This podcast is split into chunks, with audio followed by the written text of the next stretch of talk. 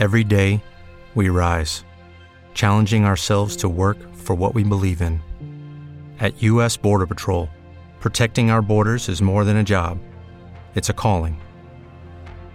Agents answer the call, working together to keep our country and communities safe.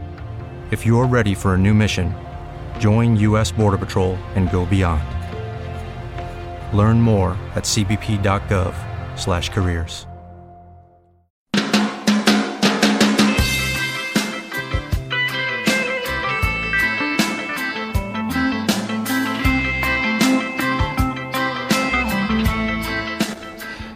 Bienvenidos al segundo episodio de la segunda temporada del programa ¿Y tú de quién eres? Ese podcast un poco diferente que se encarga de encontrar a los paisanos y vecinos de Almagro más allá de las berenjenas, los toros y los encajes. Aunque hoy vamos a hacer una pequeña excepción y vamos a conocer a un encajero, a Luis Valencia. Hola Luis. Hola, buenas. Bueno, pues cuéntanos. ¿Y tú de quién eres? Yo soy de Felipe Valencia y de Piedad Villaverde. Eh, una persona que mi padre era, dicen, muy buen encajero y la tradición pues la llevamos de él, aunque por desgracia lo dejé de conocer muy pronto, a los ocho años dejó de existir. ¿Y de tu madre qué nos puedes contar un poco? Pues de mi madre, contar, pues, aparte de ser una persona maravillosa, la cual quise mucho, la cual tuvo que sufrir mucho por la época que le tocó vivir, con los niños que se quedó pequeños, entonces no había pagas para, para poder salir adelante, entonces, en definitiva, como una mujer muy, muy, muy buena. Y que mantuvo el negocio, ¿no? Porque mi abuela recuerda que iba a, a casa de tu madre a llevar encajes. Efectivamente, mantuvo el negocio ella y mi hermano mayor, que fue el que quedó un poco eh, en, la, en la ayuda de la casa, digámoslo así. ¿Y cómo fue tu infancia a partir de, de ese momento? ¿Cómo te fuiste desarrollando? Pues mira, la verdad es que la infancia mía, yo creo que no tuve infancia, fui ya adulto desde pequeño. A los ocho años empecé a trabajar en la confitería de Antonio Molina, que estaba en la calle San Agustín. Eh, trabajé ya hasta los 11 y a los 11, cuando yo era un hombrecillo, me fui a trabajar con el taller de mi tío Miguel Valencia. Y digo era un hombrecillo porque se consideraba ya a los niños de 11 años un hombre. Yo ya era un hombre hecho y derecho con Un 11 años, fíjate. Fíjate. Entonces, esa ha sido mi infancia. Y a partir de ahí, pues yo era, más que encajero, era herrero. ¿Ah? Yo estuve de herrero, digámoslo así, herrero soldador hasta los 25 años. A los 25 años fue el cambio de, de profesión De profesión. La vuelta al origen. y la vuelta a la Muy bien. Y también me gustaría que me comentases, porque claro, con este giro yo te tengo por una persona súper alegre. Y parece con lo de la infancia, que es cuando empiezas a desarrollarte, todo el mundo tiene recuerdos dulces y tal. ¿Nos puedes contar alguna anécdota a lo mejor de que te haya surgido a lo largo de ese tiempo? Al, estar de cara al público, a lo mejor de, de pastelero, la picardía de un niño, con tanto dulce alrededor. Bueno, pues la picardía de niño, eh, yo era un niño que al no tener infancia las travesuras las hacía en el trabajo. Eh, si salía a repartir las bandejas, que entonces se llevaban los pasteles y se recogían las bandejas, pues estaba más tiempo del debido, me quedaba jugando a las bolas, en fin, hacía bastante trastada. Eh, me metía a la iglesia, tiraba de la campana para tocar la campana, en fin, lo que se hacía habitualmente entonces eh, de todos los niños. En la plaza era muy conocido porque era bastante travieso, parece ser. Parece ser, Parece ser, según cuentan. según cuenta. Muy bien.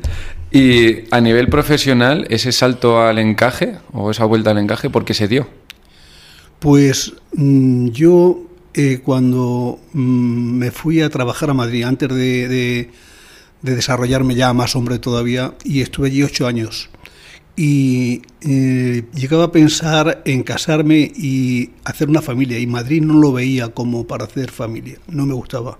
Me gustaba como un chico soltero, que no tenía grandes aspiraciones nada más que trabajar y esas cosas pero como para allí estar con una familia no, no lo veía. Entonces, mis hermanos estaban ya con el encaje, los dos, y tuve la posibilidad de meterme con ellos y probar a ver qué tal, y ahí me quedé.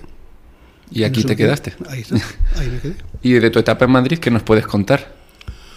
Pues mi etapa en Madrid estuve trabajando en el Museo Arqueológico y el Museo del Prado. Eran sitios muy renombrables, pero era soldador. Yo era soldador, que no estaba pintando cuadros.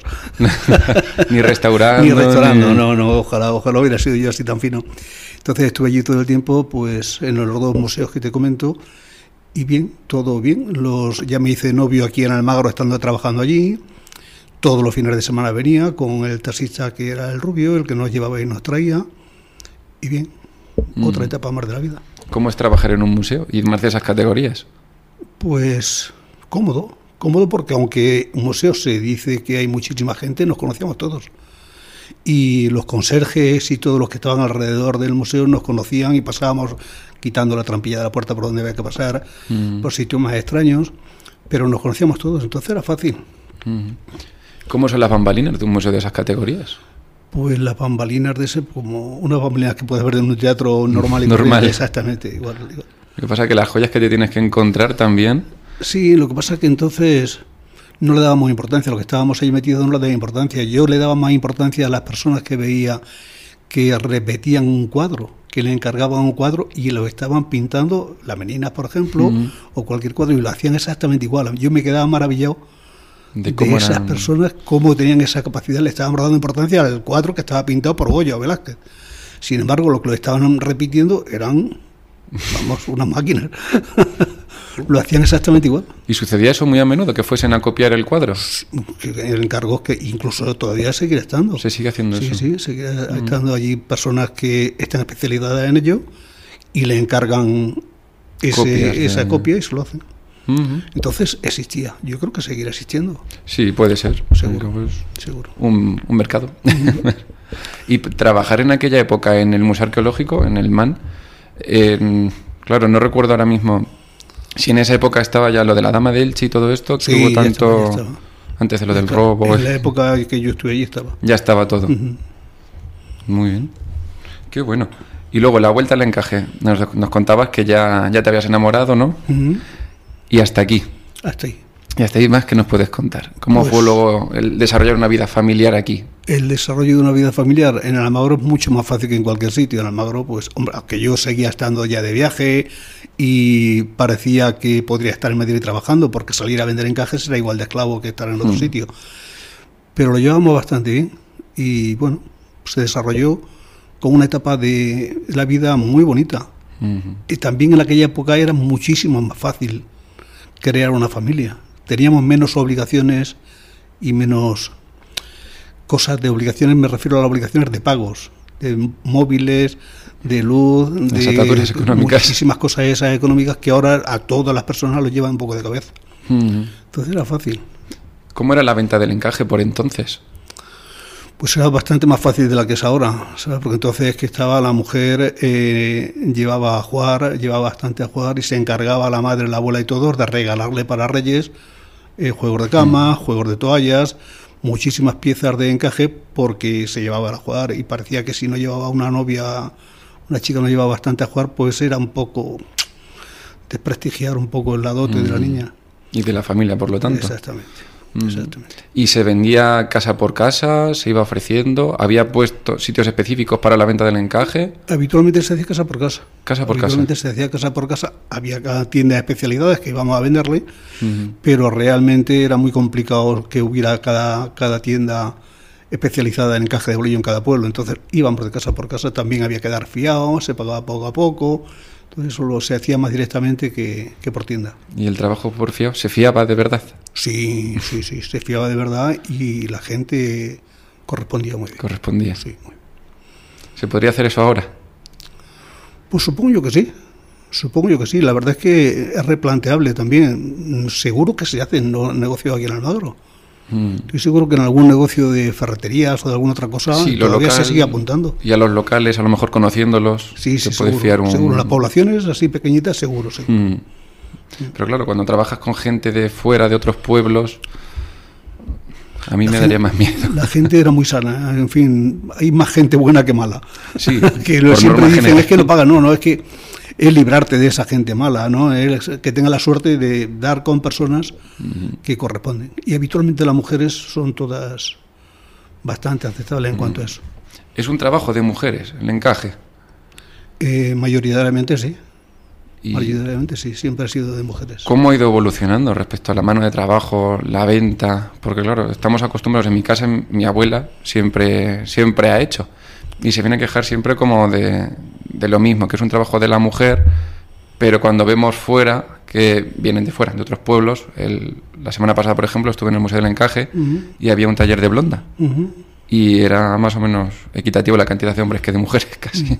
sí. Entonces, ver ese cambio se ve fuera. Eh, yo estoy acostumbrado a ir a encuentros de encajeras y se va viendo, hombre, ya para hacer. Y bueno, la mujer lo va aceptando bastante bien, ¿no? No es una cosa, lo que lo veíamos como para mujeres eran los propios hombres, propio hombre.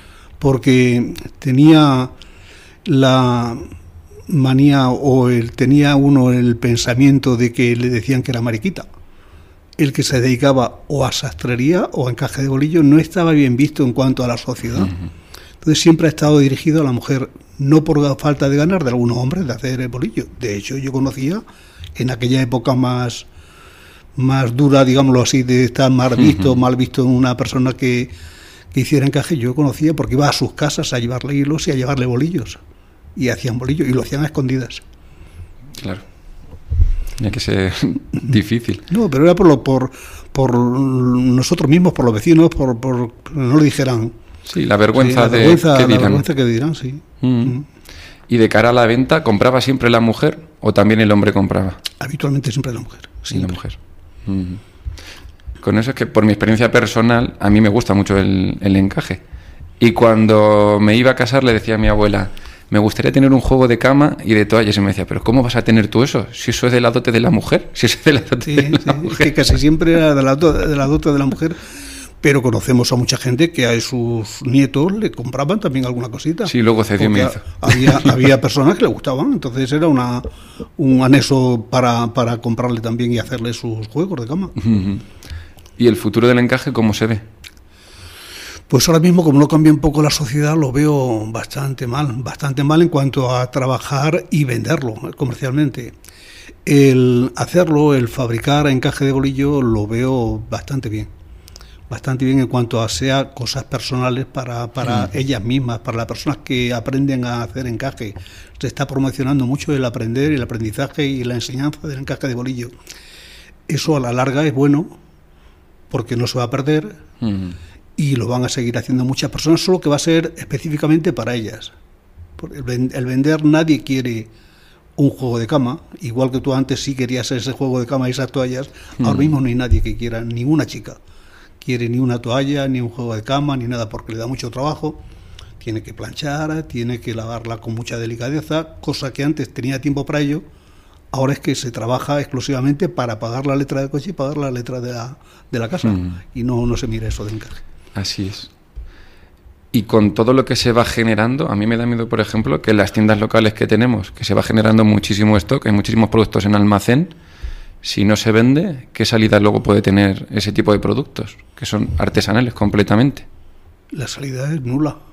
Yo te puedo decir por mi experiencia propia que no le veo salida al encaje de bolillo. Ninguna. Por fin te puedo decir que yo tengo sábanas en precio en precio de la venta que la tela si hubiera que comprarla valdría mucho más. Y las tengo terminadas a ese precio con tal de quitarlas De, poder las liberar. Pero no, no, es muy difícil. Muy difícil. Muy difícil. La tienda que se dedica al encaje últimamente está viviendo pues gracias al material de esas personas que están aprendiendo a hacer bolillo. Todos estamos un poco vendiendo material, material para otras personas. El instrumental, lo que necesiten. El bolillo, la modilla, la, la hilatura, los alfileres, eso es lo que nos está, nos está haciendo de vivir un poco de este mismo negocio. Y las nuevas tecnologías ahí os ayudan a la venta. Eh, las nuevas tecnologías sí eh, nos ayudan muchísimo y la podemos ofrecer muchísimo, pero lo que falta es que la que lo tenga que comprar se inquiete y le guste. Ese es Se enganche. problema. Se enganche un poco y eso es muy difícil. Mientras que la sociedad esté va- avanzada, tan avanzada, que ojalá que siga estando tan avanzada, no se va a vender. Lo decía por la, por la venta por internet, de Sí, sí, sí, a ver si van Te- comprando, te se, van- entendido se van picando. Pero es muy difícil, es muy difícil. Es muy difícil porque es un consumo que no le gusta a nadie, ¿sabes? No, no, no, aunque lo mira y lo, le guste mucho, pero no lo puede no lo puede comprar no por el precio, sino porque no quiere. Es que no lo quieren, Claro. que le da mucho trabajo. Me parece bonito, como el que mira un cuadro y dice qué bonito, pero... ya- pero ya está. Pero lo quieren verlo colgado en otro sitio, no en su casa. Qué pena. Así es, así es. ¿Y qué más nos puedes contar del encaje? Eh, Después de tantos años de experiencia, ¿con qué te quedas del encaje? Porque, ¿Qué consideras tú que ha sido lo más importante que te ha aportado a ti el encaje? Bueno, el encaje a mí me ha aportado el crear mi familia, que es lo, que es lo más importante, el sustento de la familia. He criado una familia muy grande y, y he sido muy feliz con el trabajo que he hecho. Mm, Y se nota. Sí, La sí, verdad es que se te sí, nota cuando se te ve, paso por allí por la calle Ánimas, Sí. se te ve, se te ve alegre y luego eres una persona que transmite esa Yo no sé si lo transmito o no, pero alegre estoy por dentro. Sí, sí, la verdad es que- y luego eres una persona que, con la que da gusto interactuar. Sí, sí. Y me consta que con tus hijos, bueno, pues tengo cierta, cierta confianza y es algo que les ha calado mucho en cuanto a cómo relacionarse con la gente y cómo entender los problemas de, de la vida. Sí. ¿Eso dónde lo aprendes y cómo se aprende? Es la vida, la vida misma te va enseñando y siendo feliz y siendo generoso con la vida y estar agradecido a todo, porque en esta vida es estar agradecido todos los días, todos los días que ve uno la luz es dar Mm. gracias y decir estoy aquí y hay que seguir adelante y además eso es maravilloso. Ver la luna por la noche y ver el sol por la mañana a mí me encanta. Y es gratis. Es gratis, eso es gratis. Eso es gratis. Y luego, en- a nivel familiar, el tener una familia tan grande con tantos hijos, ahora ya eres abuelo también, Ujú. de otros cuantos también. ¿Cómo te vas viendo? Pues yo en el espejo me veo igual de joven y con la misma alegría y con una satisfacción cuando los veo a todos que no te lo puedo ni comentar, ni eso no se puede expresar. Muy grande, muy grande la alegría y no sé, no tengo palabras para decir, para decir la alegría que tengo de ver a todos juntos. Para mí me parece imposible que una persona analfabeta como yo, digo analfabeta porque yo a los ocho años dejé de ir a la escuela, De, de base. entonces, lo que he aprendido, lo he aprendido de la vida. Y me parece mentira que yo haya criado a seis hijos y tenga ocho nietos y nos juntemos entre uno y otro cuando comemos 21 personas. Digo, "Uf, si esto es una barbaridad. Todo esto es mío. Todo esto, lo de que entre unas cosas y otras, una lo han buscado ellos y ollas, pero ahí está todo. ¿sabes? Eso, Vuestro es, esposo habéis dejado, Sí, sí. Carmen y tú. eso es maravilloso. Para mí es una maravilla. Mm, ¿Trabajar en familia es fácil? Para mí sí. Es cómodo. Yo he trabajado siempre en familia. Claro, por Hay, eso su- hay sus problemillas, como en todas las cosas, Sí. pero vaya, he trabajado siempre en familia. hay que saber separar también lo que es... Hay veces que no se saben, eh, quizás separar o no hay, pero yo he trabajado bien, fácilmente siempre. Lo decía sobre todo por la vida de las rutas que hacéis de en- encuentros con Ujú. encajeras. Y claro, nosotros salimos con la misma pandilla con, con Inma. Mm. Y me me reía un montón cuando a lo mejor estábamos saliendo y decía, miraba la hora, ay, que me tengo que ir, que nos vamos de encuentro, Sí, sí. que nos vamos de encuentro. Y es algo como que tienen súper interiorizado Sí. de, bueno, esto es de la familia, pero tenemos que echar una mano y que disfrutan, que sale de ellos. Sí, con más trabajo con menos, porque yo sé que, a ver, que no, cómo va a ser igual para uno que tiene unas obligaciones que para el que le dices, oye, que te pero que nos vamos. Yo era mi parte de trabajo Y ellos lo han considerado que era ese trabajo lo que nos daba la, la- la vida en casa. Ujú. Entonces siempre lo han respetado. E incluso te puedo decir que ya hace cuatro años que yo me quedé libre de ese trabajo y todavía me siguen diciendo mi hijo, papá, ¿no quieres que vayamos a algún sitio? Vamos, ¿para qué tal? Y no, no lo quiero. En fin, no quiero porque ya fue una etapa de mi vida que la hice, que ellos me han ayudado muchísimo y que ya tienen su hijo, su familia y tienen que tratar de vivir con ellos Claro. y disfrutar con ellos. Entonces, encuentros ya no hay. Encuentro no hay. Ya eso lo dejé, lo dejé a nulo. Eso ya, en fin, que no por falta de ese gusanillo Sí. que, ¿sabes? Porque era una cosa que aparte de económicamente era fácil para mi Mm. casa, es que me encantaba Es una manera de salir y una manera de salir. Y no era encantador levantarte a las 2 de la mañana e irte a, a Málaga, por ejemplo, y al día siguiente venir cargar y irte a Ávila. En fin, así lo hemos hecho muchas veces. En fin, cambiaba de chicos, los padres eran lo, mi- lo mismo, ¿sabes? Los La que mano de íbamos- obra. pero los hijos sí se cambiaban, en fin, eh, pero, pero así lo hemos hecho durante bastantes años. Eso es lo bueno de tener tantos hijos. Sí, sí, eso es una maravilla, te lo digo yo que sí. Y también me gustaría preguntarte, volviendo otra vez a lo de los encajes, la semana pasada o hace dos salió lo de la IGP esta para el encaje, lo de la, la, indicación geográfica protegida. ¿Eso nos va a asegurar algún tipo de continuidad? Pienso que sí.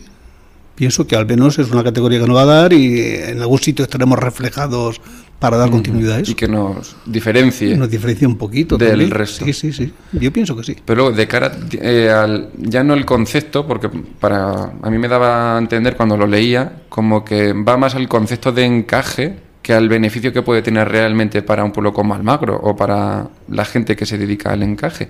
¿De qué manera nos puede repercutir? Eso repercutir, yo creo que va más directo al encaje, lo que tú dices, va directo al encaje, pero no te quepa la menor duda que de aquí a 20 años o 30 años, si hay una modificación de la vida, ese, ese mismo descubrimiento podrá valer para, para algo aquí en Almagro, para la venta, para la comercialización, para alguna cosa.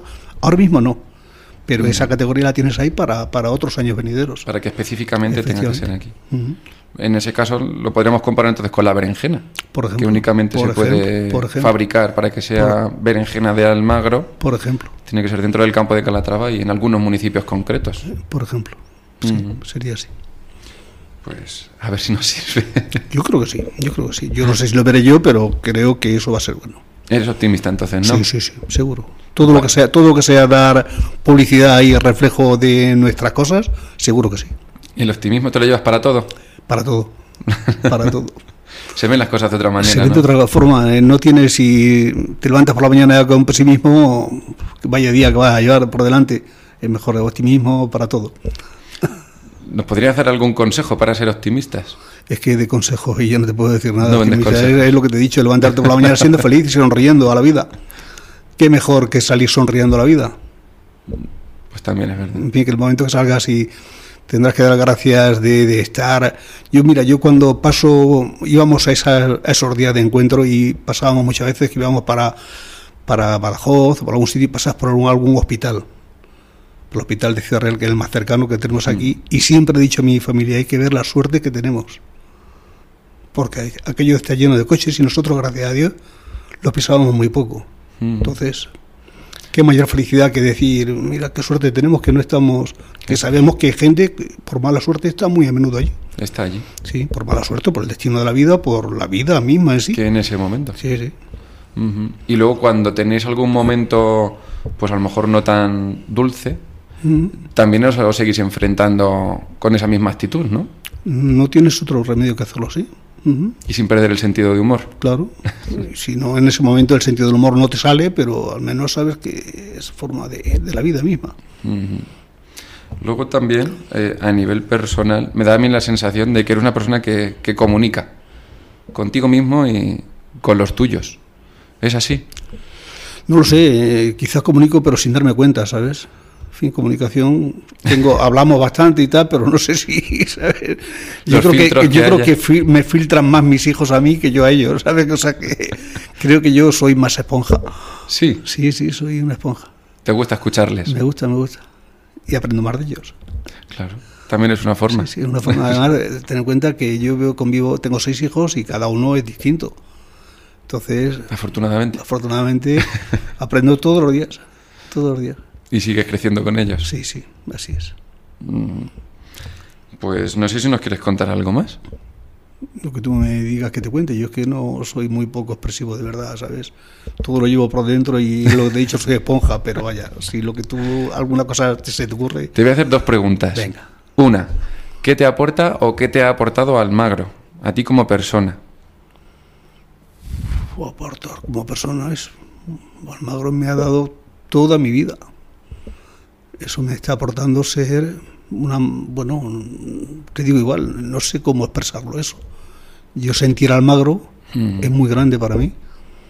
Quizá al vivir tiempo fuera de casa eso te permite también valorar un poco mm. el, sí en Almagro. A mí me ha aportado muchísimo. Entonces consideras que sin Almagro aquí ahora mismo no estarías igual. No lo me he puesto a pensar cómo estar en otro sitio ni nada. Yo sé que aquí yo luché por venirme aquí a hacer mi familia porque lo consideraba que para mí era una cosa fundamental. Entonces eh, lo he tenido siempre como base principal, ¿sabes? Aunque yo he vivido siempre fuera de mi pueblo, porque si he salido a vender, realmente mi familia es la que estaba en Almagro. Claro, pero tiempo- para mí, te puedo decir que era tal valoración la que hacía de Almagro que me sentía Estando fuera fuerte. estabas dentro. Estando yo fuera estaba dentro. Entonces, eso me ha dado mucho. Y al revés, ¿qué consideras que has aportado tú a Almagro? Pues yo creo que no he aportado nada. Yo creo, ¿Nada? Que no, yo creo que no he aportado nada. Yo soy un miembro más de, de esta comunidad. De, y yo creo que no, de verdad que no. Una persona anónima. Sí, más o menos, aunque sea conocido, pero no he aportado nada para poder decir, este señor ha aportado aquí al Magro. Algo, no, no, de verdad que no. Te das tanta importancia. No, no, es que no la tengo. Es que no la tengo de verdad. No estamos de acuerdo. pues solo a nivel familiar, con todos los vástagos, con esos seis, esos ocho nietos, la empresa, el mantener el, el negocio del, Sí, del encaje, sí. la tradición, yo creo que ya son much- Eso es- muchas cosas. Eso es tener una flor en el culo y de que te salga todo bien. ¿Sabes? Y mirar la vida bien con este mismo. Y de verdad, yo siempre le digo a mi hijo, si le puedes preguntar, tú que tienes amistad alguno de ellos, a ver qué digo respecto a la flor, Respecto a la flor. a la flor del culo. Que tenemos una flor en el culo maravillosa, que son muchísima suerte. ¿Así la frase tal cual o sí? Tal cual. Tal Tal cual. cual. Tal cual. Tal cual. Tal cual. Bueno, pues habrá que buscarla. Sí, es verdad, sí, es verdad. Pues muchísimas gracias, Luis. A ti, Carlos. Si quieres comentar algo más, tienes un micrófono delante. Nada, a estar agradecido a todos vosotros, a ti en particularmente, y siento yo que quizás no te haya hecho yo mucho, No, qué va. ¿sabes? Porque mi historia es muy triste y muy pequeña o muy, ¿sabes? bueno, triste no, triste No, no, tiene ninguna historia, eso de, de tristeza no, pero vaya, que agradecidísimo por estar aquí contigo. Nada, que va, un placer. Y bueno, aprovechando que estás en la radio, eh, ¿te apetecería escuchar alguna canción al final de- del episodio este, cuando salga? Pues la que te guste a ti la escucho yo. Hombre, es tu gusto, es tu... El invitado eres tú. Yo le he puesto al principio. Venga, esa, ¿Y para el final la misma? para final misma. Bueno, pues os dejaremos luego escuchando ¿Y tú de quién eres? De No me pises, que llevo chanclas. Ahí está. Muchas gracias.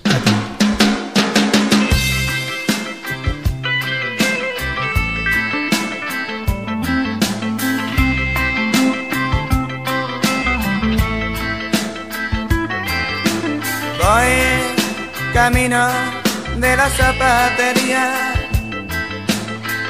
a comprarme una chancla para mí. Y me paro muy tranquilo a ver un escaparate. Y se me pone al lado una vieja con un roete. Yo no conozco a tu madre ni a tu madre, pero a tu tío sí. Seguro que es familia mía y me preguntaba otra vez. ¿Tú de quién eres? De Marujita. Josefita, le dije yo a la vieja. ¿Tú de Marujita otra vez te lo estoy diciendo. ¿Tú de Miguelina, la que le tocaba prima hermana, a la que se casó de penalti con un hijo, y el que vendía cupones en la esquina San Cristales.